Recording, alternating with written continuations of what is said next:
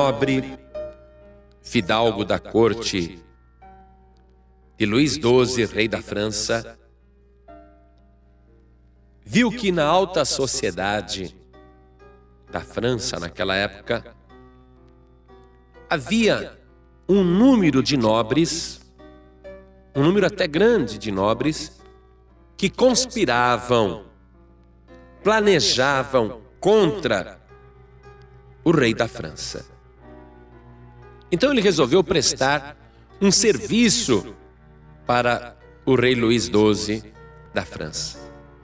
E secretamente preparou uma lista com todos os nobres do reino e aqueles que eram inimigos do rei, aqueles que eram desafetos do rei e conspiravam contra o rei, ele marcou com uma cruz. E ele levou essa lista para o rei Luís XII da França. E ele disse: Olha, rei, por minha própria conta, eu relacionei todos os nobres do reino e marquei com uma cruz os nomes dos seus inimigos. Essas pessoas eu comprovei, falam mal de ti, conspiram contra a tua vida e contra o vosso trono, são dignos de morte. E o rei disse: É mesmo? Todos esses aqui que estão marcados com uma cruz? E o nobre respondeu: Sim, todos esses que eu marquei com uma cruz, eu pesquisei e confirmei, são inimigos do rei e são dignos de morte, porque conspiram contra o trono. E o rei Luís XII, conhecendo o evangelho, ele disse: Esses nomes aqui que estão marcados com uma cruz, sim, estes nomes. O rei então disse: Esquece A cruz é símbolo de perdão, não símbolo de condenação. O Evangelho me manda que eu perdoe, inclusive os meus inimigos. Portanto, por causa da cruz, eles estão perdoados. A cruz era o sofrimento dos escravos. Jesus transformou a cruz de sofrimento de escravos num sofrimento pessoal para que ele fosse libertado.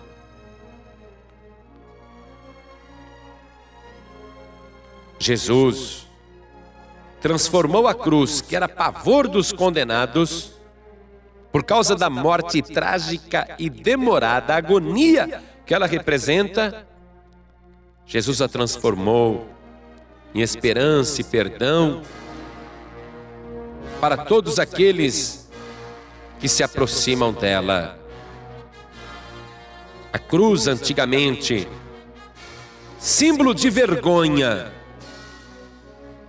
agora é o símbolo do perdão e da salvação. Na carta de Paulo aos Colossenses, capítulo 2, versículo 13 e o 14 diz assim: E quando vós estáveis mortos nos pecados e na incircuncisão da vossa carne, vos vivificou juntamente com ele, perdoando-vos todas as ofensas, havendo riscado a cédula que era contra nós nas suas ordenanças a qual de alguma maneira nos era contrária, e atirou do meio de nós, gravando-a na cruz. Havia uma cédula contra mim, contra você, uma dívida, uma dívida que nós não podíamos pagar. E nós tínhamos que ser cravados na cruz por causa daquela dívida. Mas o Senhor Jesus pegou aquela cédula, pegou aquela promissória aquela nota que nos era contrária, ele tirou do meio de nós e cravou-a na cruz. É como se ele pendurasse uma conta uma conta que você não pode pagar, está pendurada. E ele foi lá e pagou aquela conta, pagou aquela promissória, pagou aquela cédula com seu sangue precioso. Você sabia? Você nasceu marcado pela cruz. O diabo tenta te condenar. O diabo diz que você tem que perecer, que você tem que morrer. E você nasceu marcado pela maldição da cruz. Mas o Senhor Jesus transformou a cruz em símbolo de salvação, não mais de morte, mas de vida, porque Jesus é paz e vida.